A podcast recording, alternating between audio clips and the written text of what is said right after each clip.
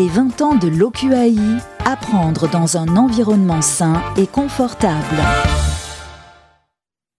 Rebonjour à tous et bienvenue à tous ceux qui nous rejoignent pour cette deuxième session consacrée au lieu d'enseignement dans le cadre du colloque organisé à l'occasion des 20 ans de l'OQAI. Une mauvaise qualité de l'air intérieur, qui plus est dans un bâtiment aussi emblématique qu'une école ou tout autre lieu d'enseignement d'ailleurs, a des conséquences inévitables, on le sait, sur la santé, l'apprentissage et la concentration, notamment chez un public sensible comme les enfants. Et tout parent, j'en suis un, est en droit d'exiger que son enfant suive et apprenne dans un environnement sain et confortable et bien sûr euh, sans danger. Le sujet n'est pas nouveau. Le plan d'action sur la qualité de l'air intérieur lancé en 2013 par les ministères de l'Environnement et de la Santé prévoyait la mise en place d'actions à court, moyen et long terme pour améliorer la qualité de l'air intérieur dans les lieux clos et a fortiori dans les établissements en recevant un jeune public. La surveillance de la qualité de l'air intérieur a ainsi été rendue obligatoire dans les écoles maternelles et élémentaires ainsi que dans les crèches depuis le 1er janvier 2018 et dans les centres de loisirs, les collèges et les lycées depuis le 1er janvier 2020 avec cette session, apprendre euh, pour, euh, dans, pour cette session, apprendre dans un environnement sain et confortable. Je suis ravie d'avoir ainsi à mes côtés pour parler de cette qualité de l'air intérieur dans les établissements d'enseignement Claire d'Assonville.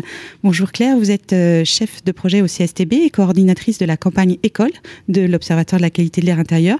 Vous allez nous livrer les résultats de la campagne nationale École, donc de, de l'OQAI.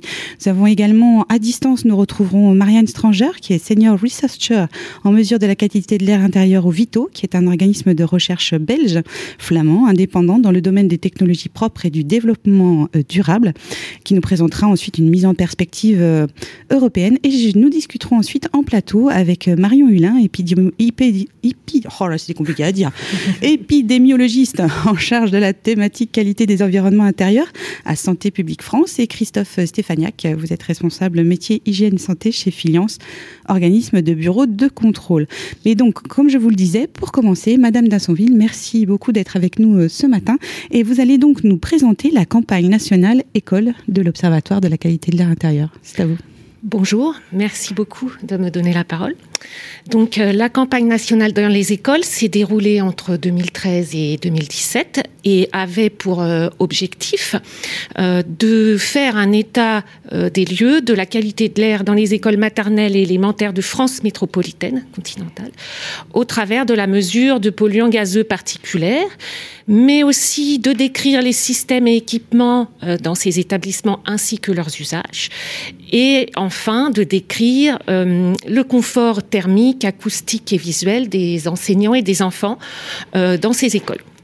Alors pour cela, il a été tiré au sort un échantillon de 300 écoles.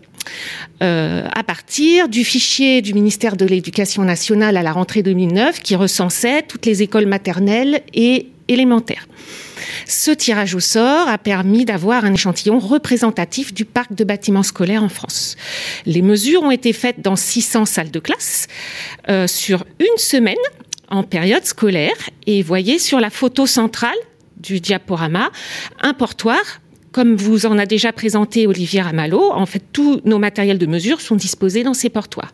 Nous, il a été mesuré en continu, donc sur la semaine d'enquête, euh, des composés gazeux hein, dans l'air, donc des composés organiques volatiles, des aldéhydes, mais aussi des composés organiques semi-volatiles. Olivier vous les, a présentés aussi. Hein. Ils se répartissent dans l'air à la fois en phase gazeuse et sur les particules de l'air. Ils sont un petit peu différents. Des particules fines PM2,5. Il a aussi été mesuré le dioxyde de carbone, la température, l'humidité relative des particules en nombre. On a compté le nombre des particules en fonction de leur taille. Et puis tout en haut, vous voyez du portoir, euh, un sonomètre qui a mesuré le niveau de bruit dans les salles de classe. Il a aussi été fait des prélèvements de poussière déposée au sol par lingette pour mesurer le plomb et par aspirateur pour mesurer les composés organiques semi-volatiles et hum, les métaux. Et puis tout en bas, voyez une photo avec des, cibles, on appelle ça des cibles. Il a été mesuré aussi l'éclairement, c'est-à-dire la quantité de lumière reçue par les tables et le tableau dans les salles de classe. Les champs électromagnétiques, les radiofréquences ont été mesurés aussi par l'Agence nationale des fréquences. Et puis accompagnant toutes ces mesures, des questionnaires descriptifs précis des salles de classe, des bâtiments qui les abritaient, mais aussi de l'environnement extérieur, ont été renseignés par les enquêteurs, euh, les gestionnaires des établissements, les directeurs d'établissements. Et les enseignants nous ont renseigné ce qu'on appelle un budget espace-temps activité, c'est-à-dire l'occupation et les activités dans la salle de classe sur un pas de temps de 10 minutes tous les jours. 30 minutes, pardon.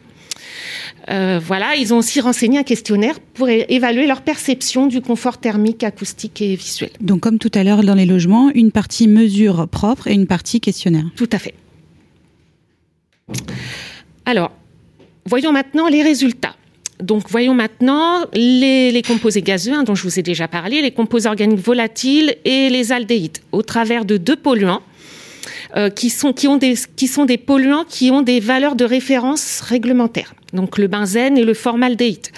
Euh, le benzène euh, provient essentiellement dans les salles de classe hein, du transfert de l'air extérieur vers l'air intérieur, à proximité au trafic routier ou à des sources industrielles. En revanche, le formaldéhyde quasiment que des sources intérieures avec les matériaux de construction, décoration, le, mobilier en bois aggloméré, d'autant plus que ils sont récents, hein, mais aussi les produits ménagers, voire les fournitures scolaires. On peut retrouver du formaldéhyde dans certaines fournitures scolaires.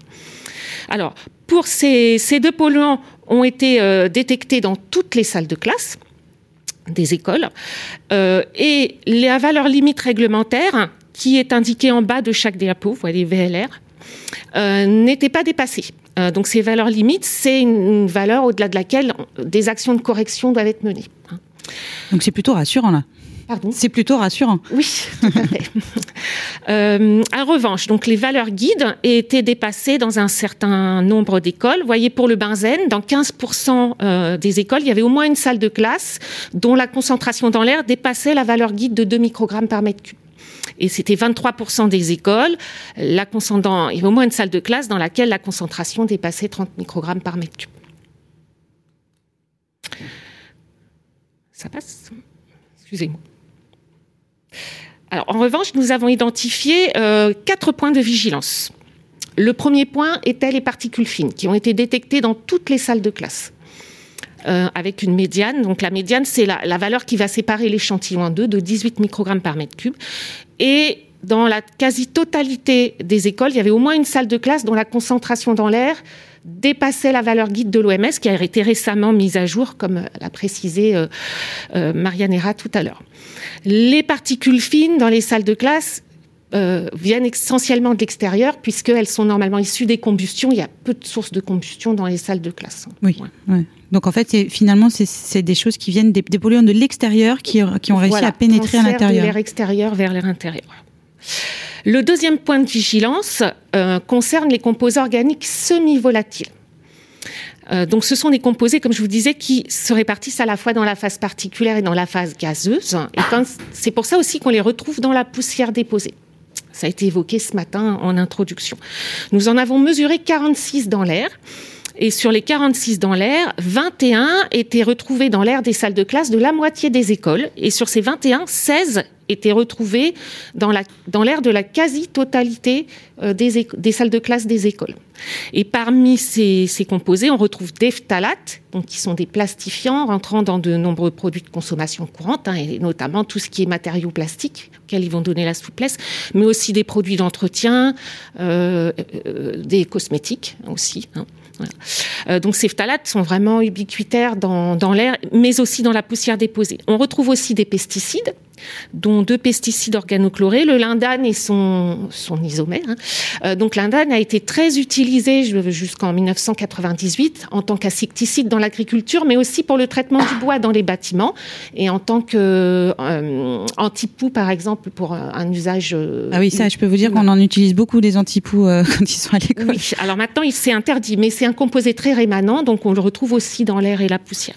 Et c'est ça, il faut vraiment faire attention à tous les euh, tous les objets qui peuvent entrer, donc les, les, stylos, etc. Tout ça, ça ça apporte aussi un certain type de, de, composants que vous pouvez retrouver dans vos. Tout à fait, ça peut être une source de, de, de substances qu'on peut retrouver dans l'air, mais aussi dans la poussière déposée.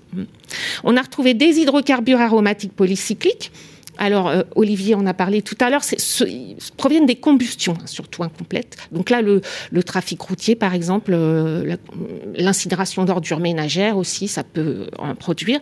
Donc là, ils proviennent dans les salles de classe essentiellement aussi du transfert de l'air extérieur vers l'air intérieur. Et puis des muscs, des substances odorantes qu'on qu'on retrouve dans beaucoup de produits cosmétiques, mais aussi d'entretien, qui vont donner de l'odeur. Et vous voyez que euh, dans 25 euh, composés sur les 46 sont retrouvés dans l'air des salles de classe de moins de la moitié des écoles, et il y en a 17 tout en bas hein, du graphe, euh, qui sont très peu détectés. Donc là, on a la majorité des pesticides, et puis dont les pesticides pyréthrinoïdes, qui sont des dérivés du pyrètre, voilà, qui sont très utilisés. Euh, mais qu'on a très peu détecté, nous, dans l'air et dans la, dans la poussière. Et puis, on retrouve des, des hum, retardateurs de flammes bromés. Euh, donc là, ce sont des, des, substances qui vont imprégner les, les, les, nos équipements électriques, électroniques pour diminuer leur inflammabilité. Là aussi, nous, on les a très peu retrouvés dans la, dans la poussière des, et l'air des écoles. Alors, le troisième point de vigilance, c'est le plomb dans les peintures puisque euh, nous avons observé que 15% des écoles avaient au moins un élément dégradé euh, avec une, euh, concentration en plomb supérieure à 1 mg par centimètre carré. Alors c'est pas un seuil de référence sanitaire, c'est un seuil qui va euh, différencier en fait les, éléments du bâtiment qui vont devoir être faire l'objet de travaux pour remédier, pour, pour qu'il ne soit plus dégradé, si vous voulez. Parce que la dégradation va générer des écailles, et les écailles de contenant de la peinture en plomb vont contaminer la poussière. Parce qu'on le rappelle, oui, c'est vrai que c'était une, utilisation de ce type de peinture qui a été très, très faite euh, à un moment donné, et qui maintenant, heureusement, on, sait qu'il faut plus, faut plus s'en servir, mais malheureusement, il, en reste des traces. Oui, alors ça concerne souvent le bâti ancien. Bien sûr. Mhm. Euh, alors, voyez sur le, camembert que la majorité des, mesures concernaient les bâtis de portes, de fenêtres et d'ouvrants qui étaient en bois, ainsi que les, peintures et puis des murs, des, des plaintes. Voilà. Le dernier point étant le confinement de l'air. Donc le confinement de l'air va caractériser le renouvellement de l'air d'une pièce. Le renouvellement de l'air est essentiel puisqu'il va permettre d'évacuer l'air chargé de pollution et d'humidité. Il est mesuré à partir du dioxyde de carbone émis par la respiration des personnes présentes dans une pièce. Et nous l'avons évalué avec un indice, l'indice icône, construit par le CSTB, qui est un indice qui va tenir compte à la fois euh, des fréquences de situations de confinement et de leur intensité. par rapport à deux seuils, 1000 et 1700 ppm. Euh, donc les concentrations vont se répartir dans ces catégories, dans les trois catégories. Cet indice est en six classes euh, de zéro, confinement nul, à 5 confinements extrêmes. Là, le renouvellement de l'air est très insuffisant. Donc vous voyez que 4 écoles sur 10 avaient une salle de classe avec un indice icône égal à 4 ou 5, très élevé à l'extrême. Donc un renouvellement de l'air très insuffisant. Certainement qu'actuellement, cette répartition aurait changé avec la mise en place des protocoles d'aération dans mhm. les salles de classe liées à la crise de la Covid et puis la, mise à disposition de, dispositifs de mesure de CO2 avec un indicateur lumineux qui va indiquer à l'enseignant quand ouvrir la fenêtre. Oui, ça se répand euh, quand même dans, de nombreuses classes maintenant cet indicateur de CO2 et, ça mérite au moins de, forcer à l'action. Enfin, on voit il y a une, ça, ça permet de visualiser quand mm. ouvrir la fenêtre, mais aussi quand la refermer. Et quand la refermer, bien sûr. Alors dernier. Euh, dernière diapositive, euh, nous avons poursuivi nos analyses statistiques. Euh, nous avons voulu étudier la multipollution. Euh, donc, c'est-à-dire les mélanges de polluants, ah, les mélanges de polluants et ah, je suis allée trop vite. Les mélanges de polluants et nous avons lu aussi voir s'il y avait des caractéristiques des écoles associées à ces mélanges de polluants. Décidément, je ne vais pas y arriver. Voilà. Alors voilà, c'est ça. Donc nous avons utilisé des méthodes euh, statistiques dites exploratoires multidimensionnelles, hein, des, méthodes de classification. Et on a obtenu cinq groupes de salles de classe. Le premier qui est en rouge, euh, sur la diapositive, qui est dit multipollué dans l'air et la poussière. C'est-à-dire que là, les, les, moyennes des concentrations de tout ce qu'on a mesuré, dans l'air et la poussière, était supérieure dans ce groupe par rapport à l'échantillon total de salles de classe. Et là, les bâtiments sont plutôt construits entre 1968 et 1981, plus fréquemment sans système de ventilation, avec des signes d'humidité visibles plus fréquents. Et puis, ils ont été réhabilités dans les 10 ans plus fréquemment. Et puis, les salles de classe sont plus fréquemment à en bois. Vous avez en vert tout en bas les salles de classe multipolluées dans l'air. C'est-à-dire là, seules les concentrations mesurées dans l'air, en moyenne, étaient supérieures à l'échantillon total. Donc là, ce sont préférentiellement des écoles élémentaires urbaines, construites avant 1948, hein, du bâti ancien, sans système de ventilation. Et on avait un icône extrême plus fréquent aussi dans ces salles de classe, avec une présence de parquet liée au bâti ancien. Le troisième groupe en bleu, ce sont les salles, les classes qui étaient multipolées uniquement dans la poussière déposée. Et là, ce sont plutôt des maternelles en zone, euh, en climat méditerranéen, avec un nettoyage humide du sol quotidien plus fréquent que dans les autres classes. Et puis en gris, on a un groupe qui est dit monopollué par les phtalates. Là, seuls les phtalates dans l'air et la poussière avaient des concentrations plus élevées. Et là, vous voyez, c'était des écoles récentes avec quasiment que des sols plastiques au sol, donc liés aux phtalates, et présentant un système de ventilation. Et enfin, le dernier groupe euh, dit euh, peu pollué dans l'air et la poussière. Donc là, c'était des écoles construites plutôt récentes, hein, après 82, maternelles, rurales, avec un système de ventilation. Donc on voit bien l'impact hein, du, système de ventilation, donc du renouvellement de l'air sur la multipollution. c'est passionnant hein, ce, ce graphe-là, de voir ces grands groupes, parce qu'on a vraiment euh, chaque impact euh, et ça permet vraiment d'avoir une photographie intéressante des typologies de, polluants en fonction de la typologie du bâtiment. C'est ça, les déterminantes de ces mélanges de polluants. Oui, tout à fait. Euh, donc, ben, en conclusion, cette campagne d'envergure, quand même, a apporté vraiment de, très précieuses connaissances, informations sur l'environnement de l'enfant à l'école. Et les données ne, sont pas encore toutes traitées, puisqu'il reste les données de confort euh, thermique, visuel et acoustique, ainsi que la perception des enseignants, et elles vont l'être euh, prochainement. Bon, bah, écoutez, on, attend ça avec impatience, hein, parce que c'était vraiment, euh, c'est vraiment passionnant, parce que ça nous permet vraiment d'avoir cette photographie euh, est extrêmement euh, pertinente. Alors, je vais me tourner euh, vers mes écrans, donc nous devrions avoir Madame Stranger qui devrait nous rejoindre. Voilà, je vous vois. Bonjour madame. Vous faites de la vous faites de la recherche dans le domaine de l'air intérieur depuis depuis plus de 20 ans. Euh, quels enseignements sur la qualité euh, de l'air intérieur peuvent être mis en, en perspective au niveau européen? Peut-être j'ai oublié de vous présenter euh, peut-être un petit peu plus. Vous avez commencé votre activité à l'université d'Anvers. Vous avez fait des, des, études de doctorat, un doctorat au sujet de l'air de intérieur dans les écoles et les logements. Et depuis 2008, donc vous travaillez au Vito où vous êtes euh, ingénieur d'études sur la qualité de l'air intérieur, responsable de l'équipe Indoor Air Quality. Voilà, vous avez euh, notamment organisé, coordonné et collaboré dans plusieurs études et campagnes euh, régionales, nationales et internationales sur euh, sur l'air d'intérieur. bah, écoutez, Madame, donc quels quels échos vous avez de, de ces travaux de l'OQAI là où vous êtes? Excusez-moi, je, vous, entends bien. Allez-y. Bonjour, Madame. La connexion était mauvaise. Allez-y, madame. Je, je, je, vous donnais, je vous donnais la parole justement. Quels, euh, quels euh, enjeux et quels échos, quelles, quelles perspectives au niveau européen vous pouvez faire de, de ces travaux euh, de l'Observatoire de la qualité de l'air intérieur?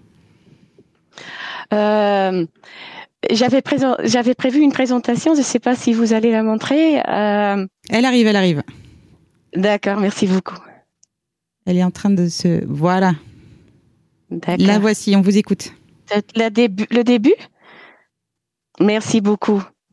Euh, merci beaucoup de m'avoir invité. Euh, c'est un grand honneur de, vous pouvoir vous parler euh, sur l'air intérieur des écoles. Suivant.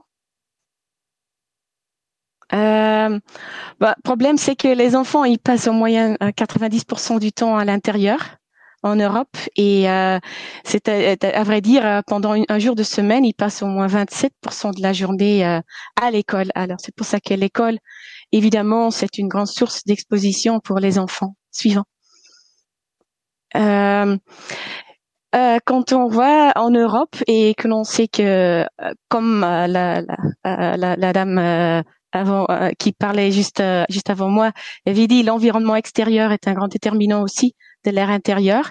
Il y a aussi le bâtiment et la ventilation et les sources intérieures qui qui, qui euh, détermine l'air intérieur.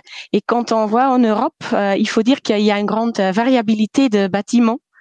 Et cette variabilité de bâtiments, euh, c'est-à-dire qu'il y a une différente ventilation, aération, la performance énergétique de tous les bâtiments en Europe, c'est différent. Il y a aussi les rénovations des bâtiments pour la prestation énergétique. il y a aussi évidemment les défauts des rénovations. C'est vrai que quand on voit en Europe, il y a de, une grande variabilité d'environnement. Ce que vous avez en France déjà entre le nord et le sud, en Europe, c'est encore euh, pire. Il y a les zones rurales, urbaines, industrielles, agriculture et tout ça dépend du type d'industrie, agriculture qui a un effet sur l'air intérieur. Euh, on voit aussi qu'il y a une grande variabilité d'habitude euh, en Europe. Euh, il, y a, il y a eu le, le projet européen Effect il y a quelques années. Et là, on a fait un sondage entre euh, euh pour estimer les motivations que les gens ont quand ils achètent des produits de nettoyage. Et on a vu que plus qu'on va au nord, plus dans le nord, plus que les gens ils choisissent des produits euh, qui sont bons pour la santé ou pas mauvais pour la santé, qui euh, qui sont efficaces. Plus qu'on passe au sud et vers l'ouest, on voit que les gens ils choisissent des produits qui sont bons euh, et, et on, on, voit le, le, le, forme, la forme du, du, du, bouteille, de la bouteille et tout ça. Alors il y a quand même une différence euh, des différentes habitudes euh, en Europe. Euh, il y a aussi des différentes dimensions de classe, des, des, des, différents concepts pédagogiques et aussi le matériel didactique qui diffère euh, en Europe. de l'un côté, il y a les tableaux intelligents et les ordinateurs. De l'autre côté, il y a les, les tableaux avec la craie de classe suivante, s'il vous plaît. Euh, et en Europe, il y a eu plusieurs projets euh, européens sur l'air intérieur. Il y en a qui euh, sont organisés pour avoir des, des, des de, de l'information sur l'air intérieur plus en moyenne dans l'Europe. Il y a aussi les études qui sont plus pour estimer, pour, pour donner des guides euh, pour, pour prendre des faire des mesurements pour les politiques et tout ça. Ce que je voulais vous parler de, de laquelle je vous parlais, voulais vous parler aujourd'hui sur la ventilation des écoles en Europe, euh, l'environnement intérieur des écoles et les évolutions du contexte d'école suivant. Euh, quand on regarde la ventilation euh, pré-pandémie, il faut dire qu'après la pandémie, comme partout en Europe probablement, il y a eu beaucoup de changes euh, de, de, de l'attitude de ventilation. Mais quand on voit pré-pandémie, on peut voir que la concentration de CO2 était plutôt élevée. Ici, euh, chez nous aussi, en Flandre, ici, quand on regarde, euh, on voit des concentrations qui dépassent les demi ppm, dépassées ou approchent les 5000 ppm CO2. C'est comme un mot. On sait que on recommande 1000 100, 8, 900, pardon, 900 ppm de CO2 euh, pour les, les, environnements intérieurs. Euh, tout a changé quand on a commencé à installer dans les écoles euh, des systèmes mécaniques de ventilation mécanique. On voit quand même quand on fait une comparaison là au, au droit d'une ventilation d'une classe non ventilée mécaniquement et deux qui sont ventilés mécaniquement, on voit bien la différence et on voit que ça s'améliore beaucoup. Euh, mais quand même, euh, la ligne rouge et vert, ce sont deux salles qui sont ventilées mécaniquement. On voit aussi qu'ils dépassent les 900 ppm de CO2 qui sont fortement recommandés maintenant en termes de euh, prévention de Covid-19. Suivant, s'il vous plaît. Suivant, s'il vous plaît.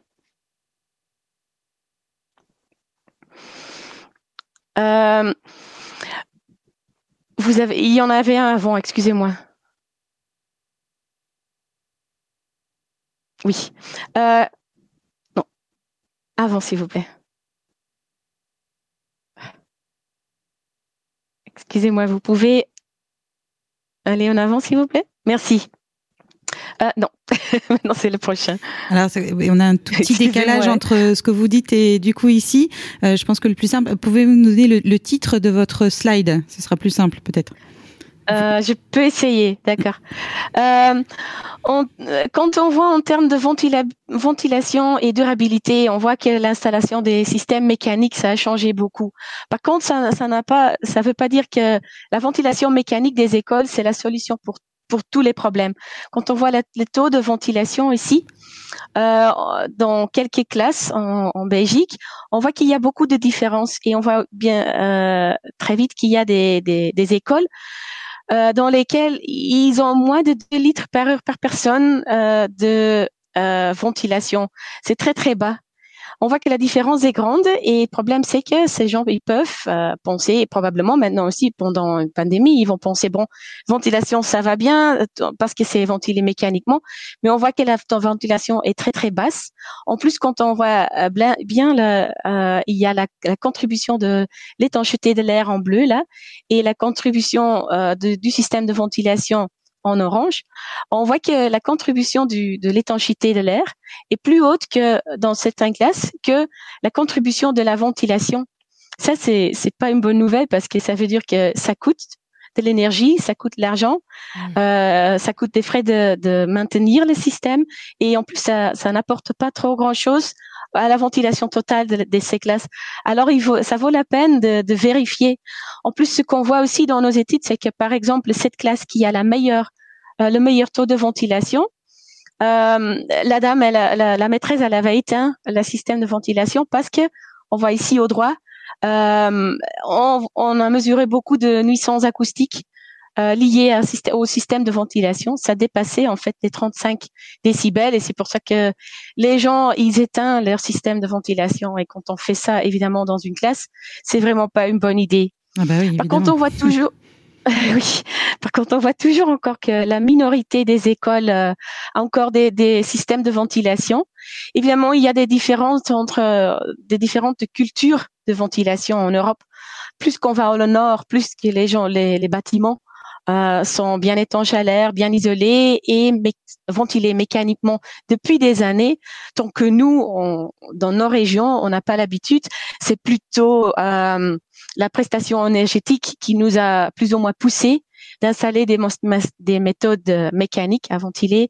Et c'est vrai qu'il faut que les gens apprennent pourquoi il faut ventiler, c'est quoi le but de ventiler. Prochain, s'il vous plaît. Et parce qu'on a vu qu'il y a beaucoup de problèmes avec le dessin des, des systèmes de ventilation, on a organisé un sondage euh, chez des chez euh, 144 architectes belges pour leur demander quelles sont leurs connaissances et la compréhension de l'air intérieur.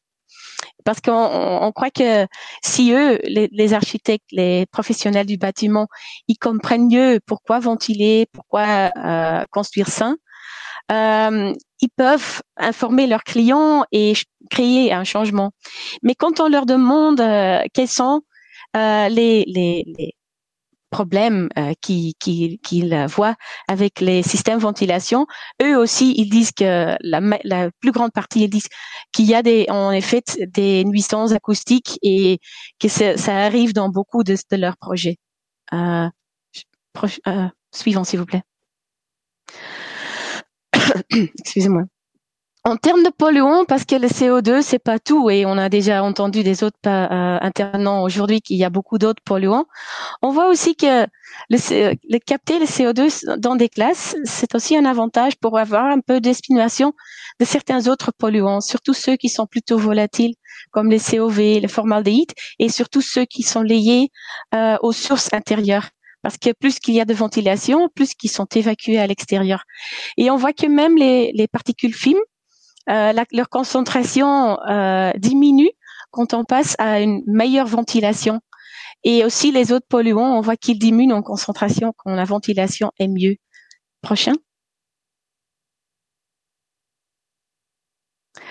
Euh, on euh, et on, mais quand même, on voit des, encore que euh, la minorité des écoles est euh, ventilée mécaniquement et ça se voit aussi au littérature, dans la littérature euh, scientifique parce que là il y a plein de publications sur des façons comment on peut améliorer la ventilation naturelle par ouverture de fenêtres et c'est ça un des problèmes qu'on fasse maintenant c'est que avec le SARS-CoV-2 avec le Covid, la ventilation est vraiment importante. Les écoles qui sont ventilées mécaniquement OK, il y a un système, mais les autres, ils font vraiment euh, que les gens apprennent comment mieux ventiler, euh, à, ouvrir les fenêtres euh, dans une façon efficace. Prochain.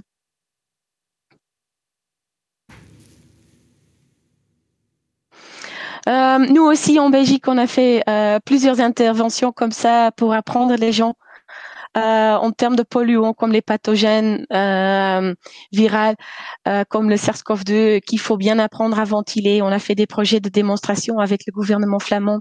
On a fait un site web pour les écoles. On a fait organisé des cours pour des des gens qui, qui sont responsables pour les la prévention dans des écoles. On a aussi développé des fichiers euh, pour des, des crèches, euh, pour des, des, des, locaux où les, les enfants euh, euh, se trouvent, euh, comment pour, pour, informer les gens pourquoi et comment il faut ventiler. Oui, parce et non pas seulement pour les ce que vous disiez, hein, finalement, c'est euh, l'information euh, qui est la qui est la plus importante, hein, l'information euh, envers envers les usagers. Donc vous le disiez, plein de plein de documentation. Je suis désolée, je vous accélère un tout petit peu parce que on, a on a d'autres discutants. Alors peut-être quelques mots justement vous pour pour terminer votre présentation. Je voulais pas vous couper trop non plus. Peut-être il y avait des, des éléments que vous vouliez donner en conclusion de, de votre présentation donc on le voit, euh, l'élément très important des typologies de ventilation, euh, le fait aussi d'informer, puisque c'est vraiment l'usager qui est au cœur, euh, au cœur de l'école, que ce soit les maîtresses, les, les élèves. Il faut apprendre à bien ouvrir, bien aérer et à faire attention, c'est cela? Oui, en effet, il faut apprendre aux gens de mieux comprendre euh, euh, le contexte et le problème pour que la, euh, situation s'améliore. Et c'est un peu, je pense, partout en Europe que nous, dans le monde scientifique, on connaît les problèmes, on sait ce qu'il faut faire, mais donc il, nous faut vraiment que tout le monde comprenne le, le problème hmm. pour que on peut, oui, on peut améliorer la situation. Oui, et puis typiquement des travaux comme ceux de, de l'Observatoire de la qualité des air d'intérieur, comme les travaux que vous menez aussi, que vous nous avez présentés à l'instant, sont essentiels justement euh, pour, pour, pouvoir avancer sur ces sujets. Je vous remercie beaucoup, Madame. Je suis désolée de vous avoir légèrement coupé euh, sur la fin de votre présentation. Merci d'être de rester avec nous, hein, bien sûr. Euh, du coup, je me tourne, je me tourne justement euh, vers Madame Hulin et Monsieur Stéphaniac. Alors, Madame Marion Hulin, je vous le rappelle, vous êtes épidémiologiste. J'ai réussi à le dire du premier coup en charge de la thématique qualité des environnements intérieurs à Santé publique France. Et Monsieur euh, Stéphaniac, vous êtes responsable métier hygiène santé, direction technique et performance exploitation. Euh, vous travaillez chez Filiance. Donc euh, Filiance, on le rappelle, c'est un organisme de bureau de contrôle. et donc, vous pouvez peut-être nous rappeler en, quelques mots chacun donc vos missions et, en quoi ce que, nous, venons d'entendre fait écho à vos travaux. Marion, peut-être pour commencer, honneur aux dames. Merci beaucoup. Donc, Effectivement, à Santé publique France, je travaille dans une direction qui a pour objectif d'apporter des, éléments et des connaissances utiles euh, sur la santé en lien avec les conditions de vie de la population. Donc, dans conditions de vie, il y a aussi la partie sur le travail, euh, pour essayer d'orienter les actions de prévention et puis éclairer les pouvoirs publics euh, dans leurs décisions liées à ces enjeux-là. Et donc, moi, plus particulièrement, je m'intéresse à la problématique de la qualité des environnements intérieurs en essayant d'évaluer l'impact de la qualité de ces environnements sur la santé des populations et puis notamment des travaux en cours sur la problématique des écoles et la santé des enfants. D'accord, donc ça vous permet d'avoir un, état des lieux en fait euh, complet les travaux de l'OQAI ah oui, c'est vraiment des, travaux qui sont très importants euh, pour nous, puisqu'effectivement, pour pouvoir faire le lien, enfin pour pouvoir évaluer l'impact euh, sur la santé de la qualité des environnements intérieurs, il nous faut des données. Et c'est vrai que contrairement à l'air extérieur, pour lequel on peut disposer des informations des associations agréées de la surveillance de la qualité de l'air, les ASCA, via leurs leur stations de mesure qui sont disposées un petit peu partout, on n'a pas ce système-là euh, en continu pour la problématique de l'air intérieur. Et donc ces photographies qui sont, qui sont produites par l'OQAI sont indispensables pour nous pour réussir à avoir des connaissances sur le lien entre l'exposition et puis la santé des populations. Donc avoir ces connaissances, pouvoir rédiger des recommandations et également, et puis derrière, pouvoir euh, influencer aussi les décideurs publics en termes de réglementation. Tout à fait, influencer, c'est de donner des éléments qui permettent de prioriser. Donc ça, c'est mm. un, un, vœu pieux, mais on, aimerait aller vers ça euh, pour les différentes choses. Et puis vraiment avoir des données probantes et, et objectives sur, sur cet impact euh, pour éclairer au mieux les pouvoirs publics. Alors justement, euh, Monsieur Stéphaniac, alors vous ne faites pas partie des pouvoirs publics, hein, mais, mais l'idée, voilà, vous êtes euh, Filiance, donc peut-être en quelques mots, un organisme de bureau de contrôle, c'est cela? Oui, c'est une fédération, donc on, on, retrouve plusieurs organismes de, de contrôle, tiers, tiers, tierces parties, pardon. Et donc, du coup, nous, on, applique la réglementation de la surveillance de l'accueil euh, dans, les ERP. Donc, euh, tous les travaux euh, qui sont faits par l'OQAI et par le, par le CSTB sont vraiment à l'origine de la réglementation actuelle de la surveillance de la, de l'AQAI. donc, aujourd'hui, on réalise ça depuis fin 2011, début 2012. donc, ça se fait en plusieurs étapes. Il y a d'abord une évaluation des moyens d'aération, donc voilà, qui est vraiment essentielle. On l'a bien compris depuis, depuis le début de la matinée. Et ensuite, on réalise deux séries de mesures sur euh, trois polluants. Euh, donc une série de mesures qui est faite pendant une période de chauffage et une hors période de chauffage sur trois polluants, donc le benzène, le formaldéhyde et le CO2. Euh, voilà, donc ça, on fait ça depuis 2012 à peu près, et en 2015, il y a eu un changement de réglementation, et nous avons, euh, enfin, les, établissements, pardon, ont la possibilité cette fois-ci d'appliquer un guide Ineris, euh, dans lequel on va retrouver donc des, questionnaires qui sont dédiés aux, chefs d'établissement, aux, professeurs, aux, agents de maintenance, par exemple, et ensuite on vient établir un plan d'action pour pouvoir venir améliorer cette qualité de l'air. Donc, on va faire des actions sur la ventilation, sur le choix des matériaux, etc. etc. Donc c'est ventilation, choix des matériaux, mais aussi euh, conseil, euh, enfin vous, vous, enfin dans l'usage aussi de, ces matériaux et de Tout à fait, euh, Donc le, guide est vraiment presque autoporteur, c'est-à-dire qu'il y a un questionnaire et qui sont accompagnés de, de, plein de, de, conseils, de bonnes pratiques. donc la réglementation actuelle, ils ont le choix, les, les, établissements ont le choix entre faire la campagne de mesure, sous accréditation ou euh, faire le, questionnaire avec euh, l'autodiagnostic du guide INARIS, mais toujours accompagné de l'évaluation des moyens d'aération. Ça, c'est automatique. Mais ça, c'est essentiel. Alors, aujourd'hui, voilà, l'enjeu, enfin, on, l'a évoqué aussi euh, avec Madame Donsonville, enfin, dans, le malheur qu'est cette pandémie, on, s'est rendu compte qu'il fallait encore plus euh, accentuer la prise de conscience d'ouvrir ces fenêtres. Euh, donc, finalement, après la crise sanitaire, les choses s'accélèrent dans la prise en compte de la qualité de l'air intérieur euh, dans les écoles. Vous, le ressentez Quelle, quelle piste de développement envisagez-vous, Madame Hulin? Alors effectivement, c'est vrai que la crise sanitaire a permis de mettre en avant cette problématique-là. C'est quelque chose qu'on attend pour les personnes qui travaillent sur la qualité de l'air intérieur depuis de nombreuses années. Ce qu'on espère, c'est que cette prise de conscience ne s'arrête pas avec bon, la fin de la pandémie qu'on espère également, mais qu'elle aille au-delà et que les gens prennent conscience euh, qu'on a aussi une répercussion sur d'autres aspects de santé, mais aussi sur le bien-être et sur l'apprentissage des enfants. Et donc nous, un des enjeux euh, sur lesquels on travaille et sur lesquels on, collabore aussi avec l'OQAI, c'est pour pouvoir mieux évaluer, comme je disais, l'impact euh, de la qualité de l'air des écoles sur la santé euh, des enfants et permettre de sensibiliser les différents acteurs. Alors quand je parle des acteurs, hein, il y a bien sûr, on en a parlé des élèves, des enseignants, mais il y a aussi les collectivités qui sont en charge du bâti scolaire pour qu'ils prennent conscience de l'impact que peuvent avoir les choix au niveau des bâtis scolaires sur la qualité de l'air et donc sur la santé des enfants. Oui, puis euh, l'impact et puis aussi euh, d'avoir cette nécessité de faire attention à, bien enfin, renouveler peut-être les, éléments de technique qu'il y a, euh, prendre conscience de ça. Est-ce que on, parle beaucoup justement de faut, faut pousser à avoir des, des détecteurs de CO2, des choses comme ça dans les écoles? Alors, les détecteurs de CO2, elle a un double avantage effectivement sur, euh, pour permettre d'orienter un petit peu euh, ces techniques de, renouvellement d'air. C'est aussi une sensibilisation des enfants qui vont aussi apprendre aussi euh, à le faire après chez eux.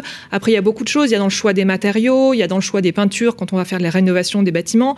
Il y a un enjeu qui me semble vraiment aussi important, c'est que dans le contexte du changement climatique, il y a des grands plans d'investissement qui sont prévus pour la rénovation énergétique des bâtiments et notamment des bâtiments publics. Et c'est vraiment important que la qualité de l'air intérieur soit prise en compte dans les réflexions et dans la mise en œuvre de ces travaux pour pas qu'on ait des impacts négatifs en termes de qualité de l'air sur ces travaux de rénovation. Oui, il faut aussi parler de résilience du bâtiment parce que voilà, les changements climatiques euh, sont, sont devant nous, on, le sait, donc il faut vraiment prendre en compte ce critère-là euh, également. Alors, Monsieur Stéphaniac, euh, vous, vous aussi, vous cette, cette, prise de conscience des bonnes pratiques, on le disait, ça, dans le choix de certaines écoles d'avoir des détecteurs. Enfin voilà, il faut, faut pouvoir avoir des actions concrètes en termes techniques, technologiques.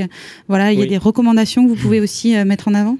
Et beaucoup plus que, que, de la simple mesure, j'allais dire. La, simple mesure est vraiment parfaite aussi, parce qu'on a, on a à notre disposition donc euh, un arsenal de, de, valeurs guides et de valeurs limites, donc c'est très important. Mais euh, il faut pouvoir accompagner les, établissements dans, dans aussi la, la, transformation de leur qualité de l'air intérieur, la transformation de la ventilation et, et puis l'accompagnement des, bonnes pratiques. Et, c'est vrai que la, la pandémie actuelle a accéléré un petit peu le le mouvement, j'allais dire. Ça a remis un petit peu la ventilation au centre du débat et ça, c'est vraiment parfait.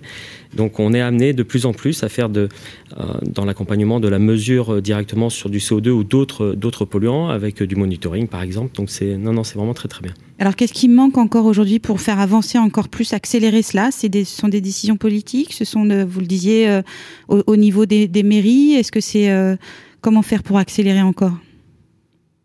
C'est la question piège peut-être.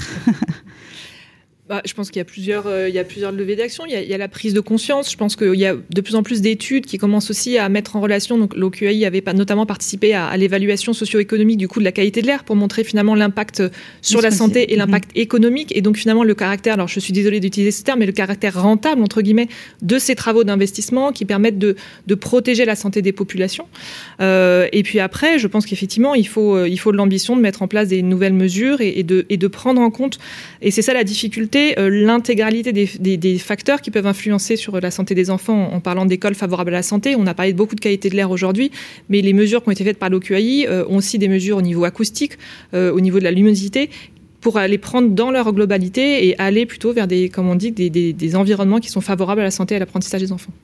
Merci beaucoup. Peut-être vous vouliez rajouter quelque chose, Monsieur Stéphaniac Oui, oui au-delà de, de l'aspect financier et de la transformation au niveau matériel, c'est vrai que le changement du comportement est vraiment le, euh, essentiel aujourd'hui parce que sans ce changement de mentalité, on n'aura pas de toute façon derrière la. Donc changement de comportement des usagers, des, usagers, oui. des, mmh. décideurs aussi pour bien se, pour se rendre compte de tout ça.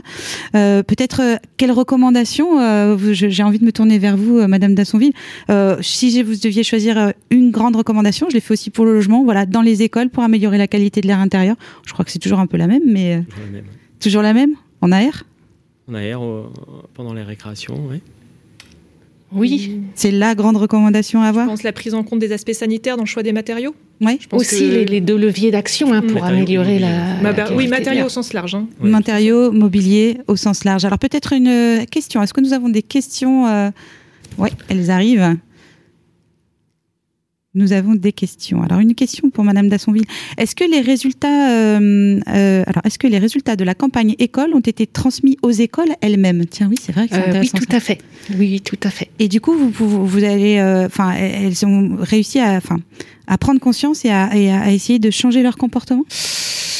alors nous, nous sommes, nous avons, alors pour, tout ce qui était école publique, nous avons transmis donc les, résultats aux, collectivités et pour les écoles privées aux gestionnaires des établissements. Après, euh, voilà, si sont, certaines sont revenues vers nous pour, euh, pour, en savoir plus et avoir des. Oui, après, on n'est pas allé plus loin. Euh, après, ce n'est plus votre travail, mais c'est vrai qu'au moins vous avez pu leur faire prendre conscience de, de, tout ce qui pouvait être important. Euh, alors, j'ai une autre question euh, pour Claire, encore pour vous, madame. Euh, vous avez travaillé sur le lindane. Oui. Alors peut-être nous en dire plus. Alors qu'est-ce que le lindane ben Donc le lindane, c'est un insecticide hein, qui a été très utilisé donc depuis les années 40 et qui est interdit en France depuis 1998. Donc utilisé en agriculture et puis, comme je vous le disais, dans le traitement du bois aussi dans les bâtiments et puis en tant qu'antiparasitaire humain aussi. Euh, alors, c'est un polluant organique persistant, donc il est très rémanent. D'accord. Voilà. Et donc on le, on le, on, le détecte toujours et on le quantifie toujours dans l'air, dans les prélèvements d'air et dans les prélèvements de poussière déposée. Alors on a recherché euh, les déterminants du lindane. Euh, alors les déterminants, on a tenu compte à la fois de l'air et des concentrations dans l'air et dans la poussière. Donc on a, on a recherché les déterminants de la masse de l'indane. Et on voit que ces, ces déterminants, ce sont euh, l'ancienneté du bâtiment, donc le bâti ancien, effectivement. Euh, voilà, il y a plus grande probabilité qu'il y ait eu des traitements dans ce bâtiment avec ce, ce composé. Euh, la proximité à un, territoire agricole à moins de 2 km, donc là c'est vraiment l'usage euh, en agriculture qu'on revoit. Et puis on a un impact, alors la présence du système de ventilation diminue les, les concentrations. Voilà. Alors, j'ai une question euh, à, à l'ensemble de nos intervenants. Vous allez pouvoir m'éclairer. Faut-il s'attendre à une évolution de la loi euh, type de nouvelles substances et ou diminution des VLR VGAI Est-ce que, en tout cas, peut-être sur la première partie, est-ce qu'on peut penser à une évolution de la loi? Alors, on sait que dans la, prochaine réglementation environnementale sur les bâtiments neufs, enfin voilà, il y, a des, y a des travaux qui sont faits, euh, etc. Mais bon, au-delà de ça, est-ce que vous avez euh, peut-être vent de nouvelles évolutions à venir? Alors, je pense qu'on n'est pas forcément les, mieux placés pour répondre à, ces questions et c'est au ministère de, de, répondre à ces questions. Par contre, on peut peut-être mettre en avant les, les, souhaits de, changement sur la surveillance de la qualité de l'air, notamment dans les écoles qui ont été euh, évoqués dans le cadre du plan national santé-environnement 4, euh, qui seraient plutôt orientés non pas sur euh, un, comment dire, des mesures tous les 7 ans, mais plutôt des mesures à des moments clés notamment de la vie du bâtiment, sur des moments des grandes rénovations, qui vont faire un petit peu évoluer aussi ces, données qu'on peut avoir au niveau de la surveillance réglementaire. Euh, mais, je ne sais pas si les autres intervenants veulent compléter, si ils ont plus de visibilité que moi sur ces sujets-là. Euh, sur la réglementation actuelle, effectivement, là, on, approche de la fin de, des campagnes sur les écoles et on devrait toucher d'autres euh, établissements recevant du public, mais la réglementation n'est pas encore sortie. Donc, j'ai cru comprendre que c'était dans les tuyaux et qu'il y aura des présentations dès demain, mais en présentation, je veux dire, du ministère, mais c'est juste un projet. Hein. D'accord. mais c'est ce que j'ai cru comprendre là cette semaine. Ok. En tout cas, ce qu'on peut avancer, c'est qu'on on le voit, la, la, conscience, la prise de conscience est forte et, aussi du, du, côté des pouvoirs publics euh, et des collectivités locales, parce qu'il faut en parler quand on parle des écoles. Donc voilà, il y a, des pas en avant qui sont importants, qui sont faits, et des mesures, euh, toutes ces mesures-là vont, vont, aider justement à, à, faire évoluer aussi cette réglementation, que ce soit dans la, dans la connaissance, le monitoring, mais aussi euh, dans la réglementation sur les bâtiments neufs. Alors j'ai une question pour vous, Monsieur Stéphania, qui est sur mon écran magique. Connaît-on approximativement le pourcentage d'établissements scolaires qui ont été contrôlés aujourd'hui? Non, je, peux vous dire à peu près le nombre d'échantillons qu'on a fait euh, globalement depuis le début de la réglementation. On a fait plus de 100 000 échantillons, enfin 100 000 points de prélèvement, euh, filiance tout compris. Maintenant, quelle est la proportion d'écoles qui ont réalisé euh, Je ne saurais pas vous dire parce que le, Enfin, non, je préfère pas dire de, bêtises, non. Non, non. Mais tout le monde ne l'a pas fait, ça c'est sûr. Tout le monde ne l'a pas fait, Pourtant, on, le répète, il y a quand même une obligation il y a une obligation réglementaire, oui. Une obligation réglementaire euh, qui doit être euh, qui doit être avancée. Bah, écoutez, je vous remercie beaucoup. On est on est pile dans les temps. Euh, merci beaucoup à vous à vous tous. Merci également à, Marianne Stranger qui, qui était avec nous à distance. Merci aussi de votre présentation. On a bien vu cette prise de conscience aussi européenne, cette volonté de de voilà de faire avancer les choses. Donc je rappelle, j'étais avec Claire Dassonville. Vous êtes chef de projet au CSTB et vous avez coordonné cette campagne école que vous avez brillamment présenté tout à l'heure. Euh, et nous étions également avec Marion Hulin, j'avais envie de dire encore épidémiologiste, euh, voilà, en charge de la thématique qualité des environnements intérieurs Santé publique France.